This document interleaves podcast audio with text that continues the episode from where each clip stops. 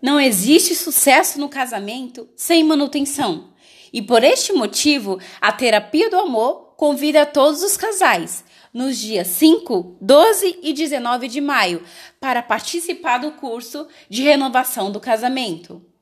Nesse curso, os casais receberão dicas para realizar a manutenção no seu relacionamento.